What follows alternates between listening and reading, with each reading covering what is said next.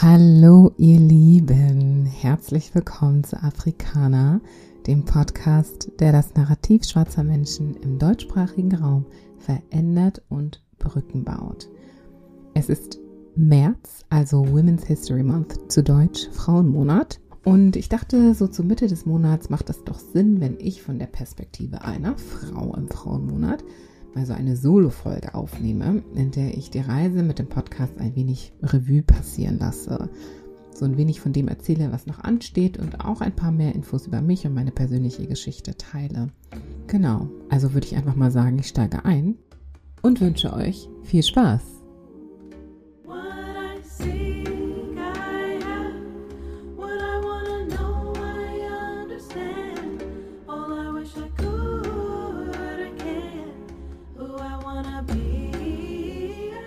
Zuallererst bin ich absolut überwältigt, voller Demut und mit einem ganz, ganz, ganz vollen Herzen. Und ja, einfach unglaublich viel Dankbarkeit und Liebe. Warum? Ein Projekt, das ich eigentlich nur gestartet hatte, um für mich zu lernen und zu verstehen, was andere schwarze Menschen zu ihren persönlichen und beruflichen Reisen bewegt hat, wurde zu einer Hilfestellung, also einer Informationsquelle und einer Aufklärungs- Städte, so würde ich es mal beschreiben, für so viele Menschen. Und das ungeachtet der Hautfarbe. Und das ist für mich ein riesen, riesen Highlight. So viele Menschen haben mir Feedback gegeben und tun es noch immer. So viele finden sich wieder. So viele fühlen sich gehört, gesehen, verstanden und sichtbar. Es ist für mich eine der größten Ehren meines Lebens, so einen positiven Impact auf Menschen zu haben und ihre Lebenserfahrung auf eine Weise zu bereichern, die sehr persönlich und doch so kollektiv ist. Und ich habe sowohl von schwarzen als auch von weißen Menschen gehört, Menschen, die sich als Zielgruppe des Podcasts sehen oder auch nicht, von Müttern, auch weißen Müttern mit schwarzen Kindern oder Kindern mit teils afrikanischen Wurzeln oder anderen Migrationsvordergrund. Und das ist einfach ein großer Segen für mich. Und ich möchte mich ganz herzlich bei euch allen bedanken, ihr, die euch die Zeit nehmt, um diese Gedanken mit mir zu teilen und auch die konstruktive Kritik gibt. Ich danke euch wirklich sehr. Dieses Projekt, was eigentlich erstmal ein privates, für mich ne, eigenes Projekt gewesen ist, ist zu einem öffentlichen Projekt geworden. Und für mich war das ein Punkt, der mich lange hat zögern lassen, als ich das hier überhaupt gestartet habe. Ich habe lange mit mir gehadert, bevor ich bewusst entschieden habe, mit meiner Arbeit an die Öffentlichkeit zu gehen. Und für mich bedeutete die Öffentlichkeit einfach meistens Fakeness, ja, also unecht sein und Oberflächlichkeit, besonders was die Social, sozialen Medien anging. Und ich habe solche Hypes, also so großen Wibbel und so ein Getummel um Menschen oder Tatsachen oder Themen oft einfach nicht verstanden oder gar mitgemacht. Und das tue ich bis heute nicht. Beziehungsweise ist mir sehr wichtig, nicht einfach mitzumachen, nur weil die Mehrheit oder die Masse mitmacht. Und ich möchte meistens einfach genau wissen, worauf ich mich einlasse. Und da nehme ich mir gern die Zeit, meine Hausaufgaben zu machen und für mich zu recherchieren, ob dieses Gehype meinen Werten entspricht. Das war aber schon von klein auf etwas, das mich gekennzeichnet hat. Für mich waren Menschen einfach Menschen. Ich sah keine Hierarchien in dem Sinne, dass ich jemand anderen viel besser und den anderen schlechter als einen anderen behandeln würde. Ganz anders auch, als ich erzogen wurde. Denn in unserer sehr, sehr strengen Erziehung hieß die Devise der Ordnung, der oder die Ältere hat im Grunde immer recht oder erhält den höchsten Respekt. Auf die Person muss gehört werden und ihr darf schon gar nicht widersprochen werden. Grundsätzlich ist das ein guter Gedanke, denn dieser Respekt für die Älteren, die eben schon einige Jahre mehr als man selbst leben und dadurch natürlich idealerweise mehr Weisheit mit sich bringen und uns viel lehren können, den finde ich gut.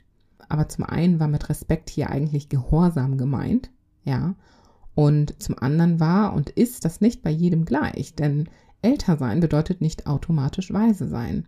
Erfahrener, ja, aber nicht unbedingt weise, denn zu Weisheit gehört ja auch, dieses Erfahrene zu verstehen und vernünftig zu interpretieren und diese Komplexität zu vereinfachen und das in zeitlose Prinzipien, so wie ich zumindest Weisheit verstehe. Und diese Prinzipien müssen dann wiederum im Leben angewendet werden. Und das, finde ich, erfordert ein tiefes Verständnis von Leben, von Erde, von Selbst, von Menschen. Und das kommt nicht einfach automatisch durch ähm, Älterwerden, sondern durch viel Bewusstseinsarbeit, durch viel Auseinandersetzung mit diesen Themen. Und genau deswegen war es für mich eben schon immer so, dass ich nicht einfach Ja gesagt habe, nicht einfach mitgesprungen bin, wenn irgendwas annonciert wurde, sondern eben erstmal für mich selber analysieren und hinterfragen wollte, warum das so sein soll. Klar wusste ich jetzt nicht als Kind diese Definition, aber ich habe es schon intuitiv gespürt und auch wenn ich mich diese wenn mich diese Erziehung stark geprägt hat und ich dadurch sehr viele wichtige Umgangsformen des Lebens gelernt habe, ähm, lebte in mir noch immer so das Feuer der Gerechtigkeit, sage ich mal, ja. Denn ich verstand die Logik einfach nicht mehr, wenn der jeweilig ältere Mensch zum Beispiel falsch lag oder korrigiert werden sollte, dann sollte man dem auch mit Respekt natürlich widersprechen oder ne, den korrigieren können. Naja, eines Tages habe ich diesen Widerstand, so nenne ich ihn mal, wirklich zum Ausdruck gebracht und habe mal etwas anders gemacht als alle anderen. Ich habe angefangen, meine Eltern zu duzen. Ganz richtig. Wir sind nämlich mehrsprachig aufgewachsen und eine der Sprachen zu Hause war Französisch. Und Französisch ist ja ähnlich wie Deutsch eine sehr formelle Sprache. Ja, man sieht einander, wenn man sich nicht kennt. Und bei uns zu Hause haben wir meine Eltern gesiezt.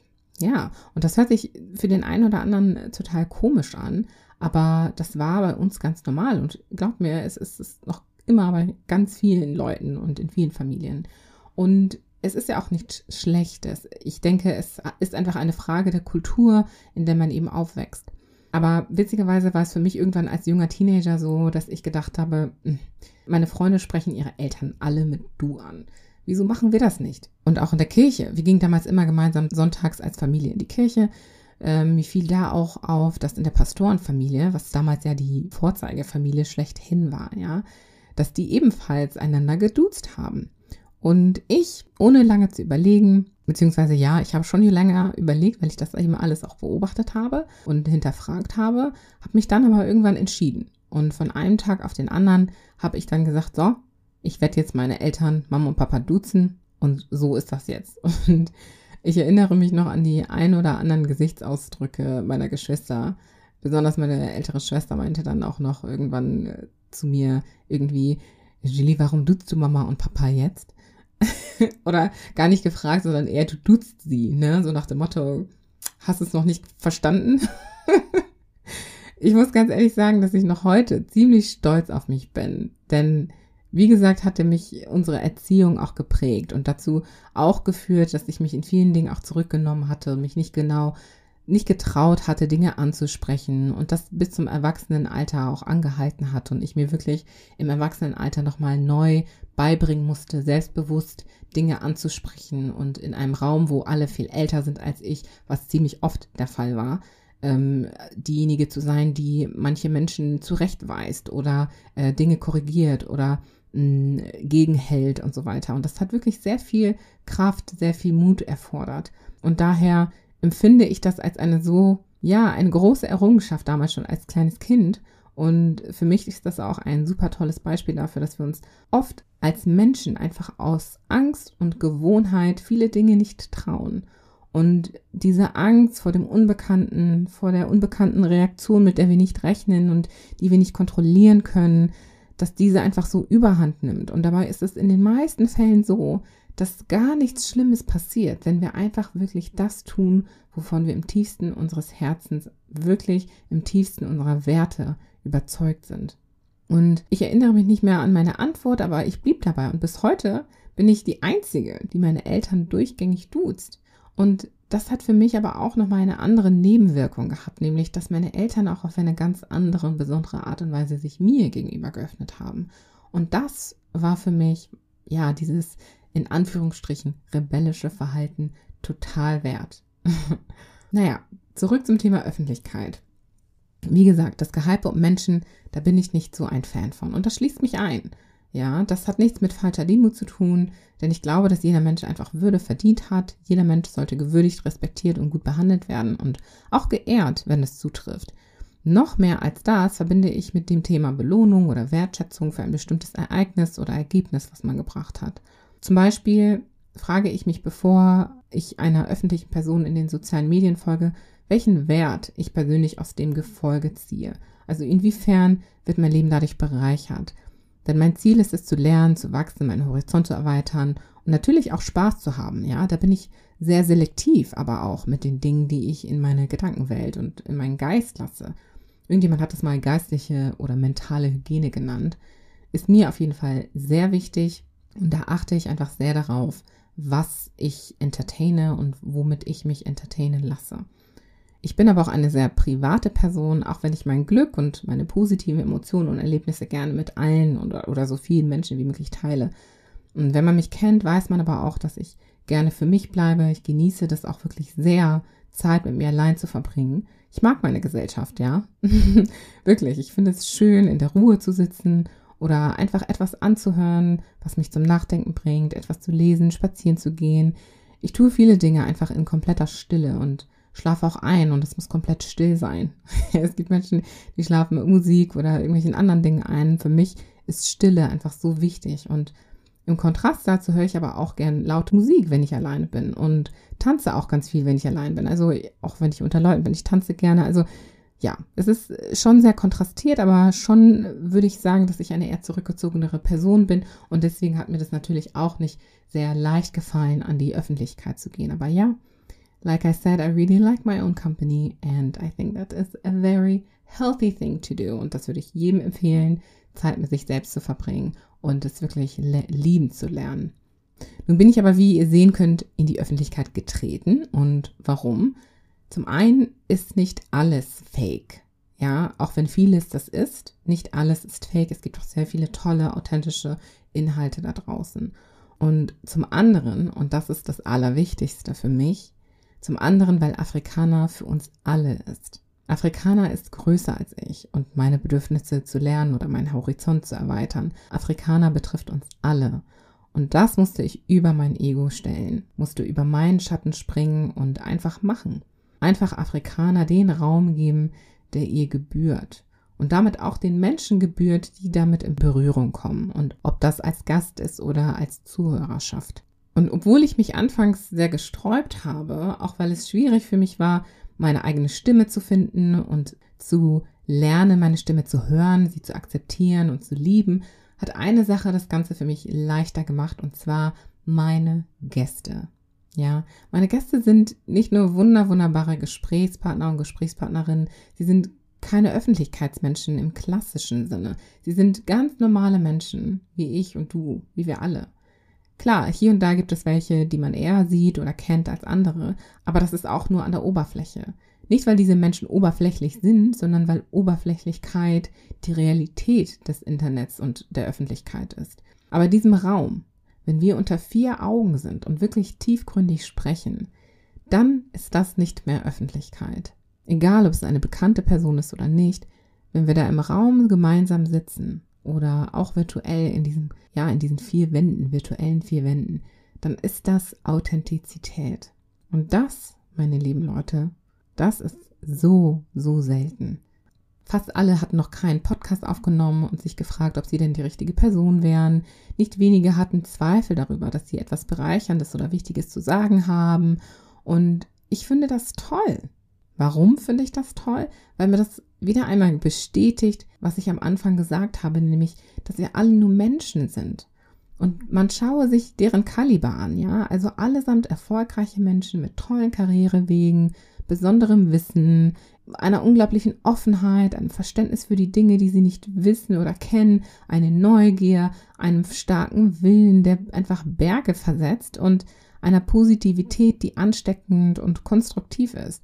Und auch sie zweifeln, sowohl an sich als auch an anderen Dingen. Und das macht sie so greifbar für mich. Das macht sie so menschlich und ja, nahbar für mich. Und das Schönste ist, wenn ich ihnen persönlich begegne.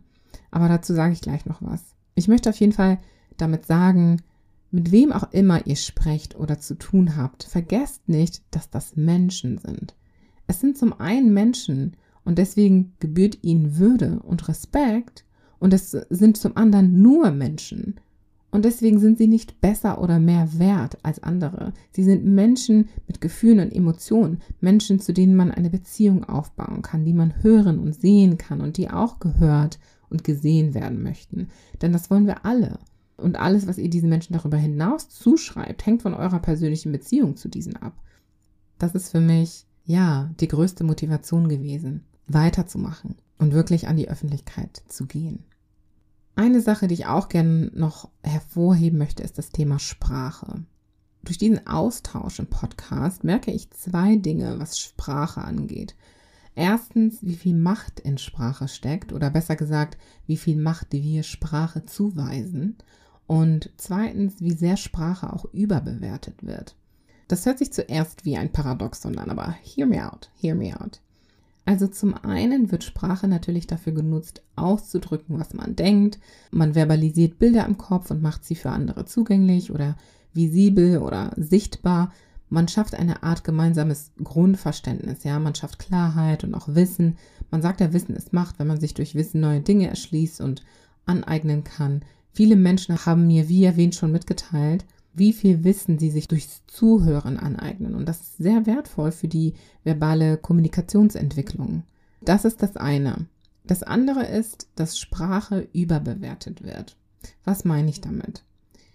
Wenn du vor diesen Menschen sitzt, hörst du ihnen nicht nur zu, sondern du siehst sie an, du siehst sie, du siehst in ihre Augen, du siehst ihre Mimik und Gestik, ihre Körpersprache, wie sie nachdenken, wie sie fühlen, ob sie angespannt sind oder ruhig, ob sie verwirrt, überfragt, im Flow sind. Und das Allerschönste, du kannst auf diese Dinge eingehen. Mit einem Lächeln, einem Nicken, einem Laut, das signalisiert, dass du sie verstehst, einem Schließen der Augen, wenn es nötig ist, um richtig zu fühlen, einem tiefen Durchatmen, einem Lachen. Da ist so vieles und so viel, das so viel wertvoller ist, wie ich finde. Für mich erfüllt das immer mein Herz. Ich glaube, Simon Ussifo hat das in seiner Folge erwähnt die Macht der Begegnung. Diese Macht ist unglaublich stark und so einflussreich. Man sagt ja, Wissen ist Macht, aber Begegnung, die Macht der Begegnung ist einfach, finde ich, nochmal mächtiger als das, als die gesprochene Sprache. Und als ich das realisiert habe, habe ich mich echt noch gefragt, ob wir, die das Privileg in Anführungszeichen haben, den Rest der Sprache, die uns zur Verfügung steht, einfach ignorieren oder den Rest der Kommunikation, die uns zur Verfügung steht, einfach ignorieren oder nicht wirklich wahrnehmen und ausnutzen, weil wir uns so sehr auf unser Gehör verlassen. Auf jeden Fall ein sehr spannender Gedanke. Da ist die Frage eben für mich aufgekommen, schafft Sprache Realität oder schaffen wir die Realität? Food for Thought. Eine andere interessante Beobachtung ist die Bindung zu den jeweiligen Wurzeln.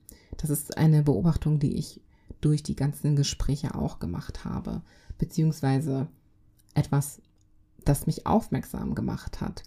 Also ich finde es sehr interessant zu sehen, wie tief die Bindung zum jeweiligen Herkunftsland beziehungsweise zu den jeweiligen Wurzeln sind und wie die Geschichte der jeweiligen Person im Vergleich dazu aufgebaut ist. Und noch eine Beobachtung, die darauf aufbaut, je nachdem, wie tief oder stark die Bindung ist, ist auch der Wunsch nach Akzeptanz oder die Stimme für Akzeptanz in dieser Gesellschaft stark. Es ist also eine Frage ja der kulturellen Prägung, der Identität oder um das besser zu illustrieren. Ich bin im Kongo geboren. Ich kam aber mit zweieinhalb Jahren nach Deutschland. Ich wuchs hier auf und habe bisher mein ganz, fast mein ganzes Leben hier verbracht, mit ein paar Ausnahmejahren im Ausland. Aber meine Kultur war zu Hause immer präsent, meine kongolesische.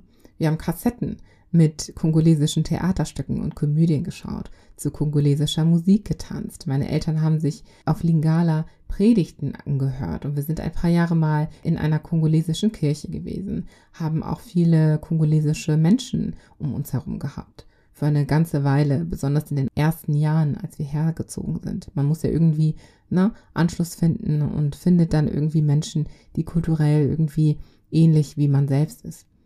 Und ja, auch haben wir grundsätzlich ständig Afrikaner zu Besuch gehabt oder haben äh, andere besucht, die aus dem Kongo kamen. Ähm, meine Eltern haben untereinander Lingala gesprochen und Gott sei Dank spreche ich die Sprache auch was ein riesengroßes Stück Kulturgut ist, das ich auf gar keinen Fall vermissen möchte. Und gleichzeitig bin ich doch auch in der deutschen Kultur sehr eingebettet und ja, meine Familie nennt mich auch die Deutsche unter uns. Ja, so offensichtlich ist das, dass ich in der deutschen Kultur ja auch irgendwo mich zu Hause fühle. Aber meine emotionale Bindung zum Kongo und zu Afrika ist einfach unglaublich stark. Und ich glaube, dass das mit diesen Elementen des Elternhauses zu tun hat. Dass man einfach aufwächst in dieser Kultur und die Bezugspersonen selbst ja auch nochmal eingebettet sind in der Kultur und das mit sich tragen, das lebendig tragen. Ähm, das hat so einen großen Einfluss auf die eigene Selbstwahrnehmung und eben auch in der Bindung zu dem jeweiligen Herkunftsland. Und das, obwohl ich selber aber auch nicht seit meiner Geburt im Kongo war. Ja, das ist wirklich sehr schade. Aber auch da, aufgrund von vielen Stereotypen, aber auch des Geldes wegen, wir haben uns das einfach nie leisten können, zurück nach äh, Afrika in den Kongo zu fliegen als Familie. Und deswegen habe ich das Land leider nie besucht, seitdem ich es als Kleinkind verlassen habe. Aber das wird sich bald ändern und äh, dazu werdet ihr vielleicht auch noch was sehen. Jedenfalls erinnert mich das auch an das Thema Anderssein. Denn ich liebe es, anders zu sein aufgrund dessen. Ich bin sehr stolz auf meine Hautfarbe, auf meine kongolesische Herkunft, auch wenn das in Bezug auf meine Hautfarbe nicht immer so war, ja, einfach aufgrund der Prägung, aufgrund der rassistisch sozialisierten Gesellschaft, in der wir leben, was einfach historisch bedingt so ist, wie es ist. Aber ich war immer schon sehr stolz auf meine Kultur, auf meine Sprache, auf meine Kleidung und dank meiner Eltern ist diese Kultur eben nicht nur die Kultur meiner Eltern, sondern auch wirklich meine. Ganz bewusst und ganz präsent. Und es ist schade, dass einige weiße Menschen, aber auch schwarze Menschen, die ich kenne, die diese Dinge eher anprangern oder lächerlich machen. Aber auch das hat gewisse Gründe, auf die ich hier nicht unbedingt eingehen muss. Und alles, was ich dazu sagen kann, ist einfach, dass mir diese Menschen auf jeden Fall leid tun, denn ihnen bleibt viel Lebensbereicherung verwehrt. Denn eine Kultur wirklich zu kennen und schätzen zu lernen, ist etwas sehr Besonderes und öffnet so viele verschiedene Türen. Aber das dazu. Grundsätzlich ist meine Beobachtung also, dass die Bindung zu den eigenen Wurzeln sehr stark ist, wenn im eigenen Leben eine starke kulturelle Prägung stattgefunden hat und vorhanden ist. Und das ist nachvollziehbar, aber nicht etwas, das einem unbedingt angesehen wird. Auch aus diesem Grund ist es daher so wichtig, Menschen kennenzulernen, bevor man sich eine Meinung über sie bildet, ob sie eben ganz anders aussehen als man selbst oder eben genauso wie man selbst. Denn es gibt sicherlich auch schwarze Menschen wie mich, die zum Beispiel gar keine oder eine nur sehr schwache Bindung zu ihrem afrikanischen Staat oder der Kultur haben. Und das ist absolut nachvollziehbar und sicherlich begründbar, wenn man die Person und deren Geschichte einfach besser kennt. Also daher am besten, man lernt die Person kennen, wenn man es genau wissen möchte und erlebt auch für sich selbst einfach diese Macht der Begegnung.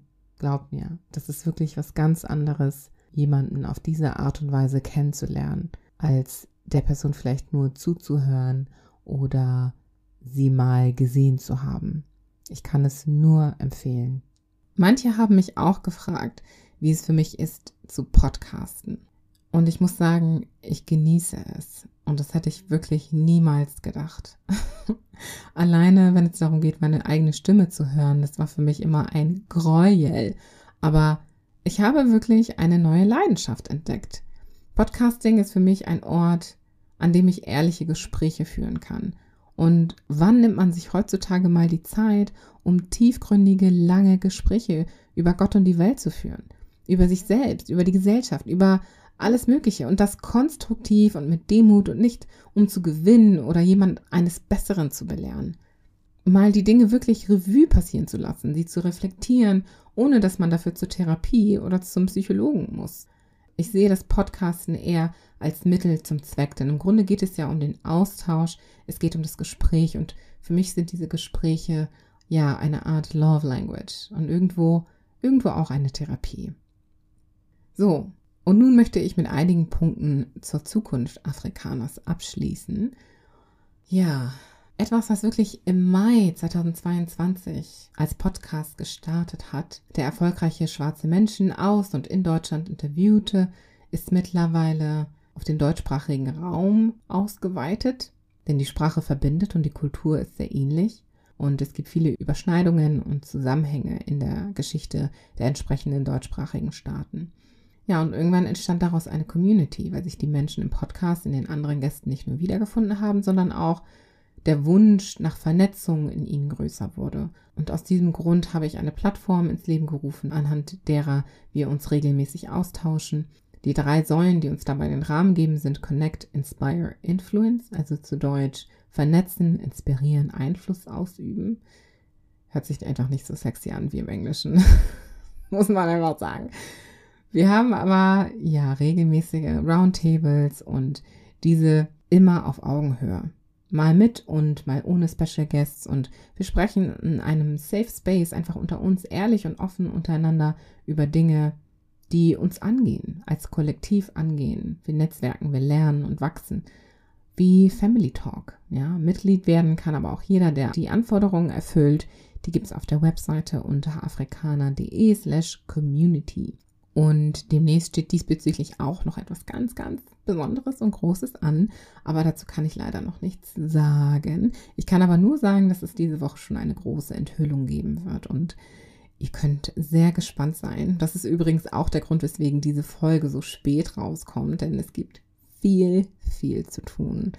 Ich hoffe, ihr seht mir das aber nach, denn es kommt noch sehr, sehr viel auf euch zu. Afrikaner ist aber auch eine Jobbörse. Es geht nämlich in den Podcast-Gesprächen auch um beruflich erfolgreiche schwarze Menschen. Und als Personalerin bin ich sehr, sehr passioniert darin, Menschen an die Jobs zu bringen, die sie erfüllen und die zu ihnen passen.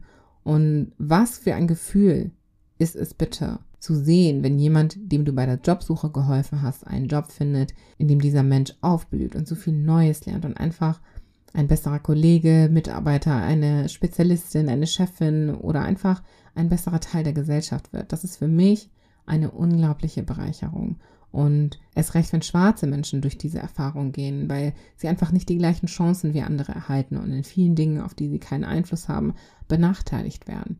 Und als Personalerin kenne ich die Unternehmensseite aber auch gut und weiß, mit welchen Herausforderungen und Erwartungen sie zu kämpfen haben. Ja, sowohl die Menschen im Personalbereich als auch die Menschen, die das Unternehmen selbst leiten. Daher möchte ich mit Afrikaner diese Brücken bauen und beide Seiten verbinden. Schaut also gerne mal auf afrikaner.de nach und informiert eure Unternehmen darüber, dass sie ihre Stellenanzeigen dort schalten können und aber auch eure schwarzen Bekannten oder Freunde oder Nachbarn ihnen empfehlen, dort mal regelmäßig zu stöbern und sich für regelmäßige Job-Updates im Newsletter einzutragen, weil es kommen immer mehr und mehr Unternehmen dazu, die einfach sehr viel bewusster, diverser einstellen möchten und den Wert von Diversität erkennen und diese Brücken gern überqueren möchten. Also von daher, ja, geht auch ihr als Zuhörende gerne auf mich zu durch die Webseite. Stellt mir gerne auch Fragen, wenn ihr welche habt. Ihr könnt mir direkt eine E-Mail senden an hallo@afrikaner.de. Mein Streben ist auch einfach immer besser zu werden, mich und die Dinge, die ich tue, zu erweitern, zu verfeinern, zu kultivieren und das mit höchster Qualität. Ja, wenn ihr bis hierhin gehört habt, dann maße ich mir an, diese Episode als gelungen zu werten und lade euch ein, das mit einer entsprechenden Bewertung zu bestätigen. Also lasst mir gern ein Thumbs up da, dann wird einfach auch der Podcast weiter verbreitet und kommt an mehr Leute. Von daher freue ich mich sehr, wenn ihr mich da unterstützt. Und ja, so vielen Menschen könnte ich jetzt auch danken. Ja, aber dann würde ich die nächste halbe Stunde mit Namen vorlesen und erklären, verbringen, äh, äh, welchen Impact diese Menschen haben und hatten. Aber ich glaube und ich hoffe, ihr wisst alle, wer ihr seid. Vielen, vielen, vielen, vielen Dank an euch alle. Und eine Person möchte ich aber wirklich hervorheben, weil diese Person mich gepusht hatte, nicht nur mit dem Podcast anzufangen, sondern auch das Thema Öffentlichkeit anzugehen und auch das Community-Thema ernster zu nehmen. Ich war auch da, ich weiß nicht, auch so passiv und habe mir gedacht, ach nee, das muss nicht sein und ich mache hier einfach altruistisch und das wird alles schon organisch irgendwie klappen. aber nein, er hat mich gepusht und ähm, hat mich ermutigt und ähm, nicht nur mit Worten, auch mit Taten. Und deswegen möchte ich diese Person einmal kurz highlighten. Mein lieber Marius. Erst waren wir Kollegen und jetzt sind wir Freunde geworden. Und ich danke Gott einfach nur für Menschen wie ihn, die einfach so unglaublich selbstlos und liebevoll sind und anderen einfach Erfolg und Wachstum und ja, Gutes gönnen und einfach das Potenzial in Menschen sehen und ihnen dabei helfen, es auszuschöpfen. Danke, danke, danke. Shout out to you, Marius. You are the best and I'm so blessed to call you my friend. Thank you so, so much. Und danke auch an euch alle, die zuhören, dass ihr diese Journey mit mir und den anderen mitgeht und mitgestaltet. Und ich freue mich weiterhin, wertvollen Content mit euch zu teilen, der bereichernd für uns alle ist. Ich freue mich wirklich sehr auf das, was die Zukunft noch bringt. Und ja, mit viel Liebe und Dankbarkeit verbleibe ich mit einem Danke und bis zum nächsten Mal bei Afrikaner. Shout out to all the women out there, International Women's Month. Jeden Tag sollen wir Frauen zelebrieren, aber auch insbesondere an diesem Monat und uns an sie erinnern und alles, was die Frauen für uns und mit uns tun. Daher, shout out to all of you, amazing women that are shaping this society, this world. Happy International Women's Month.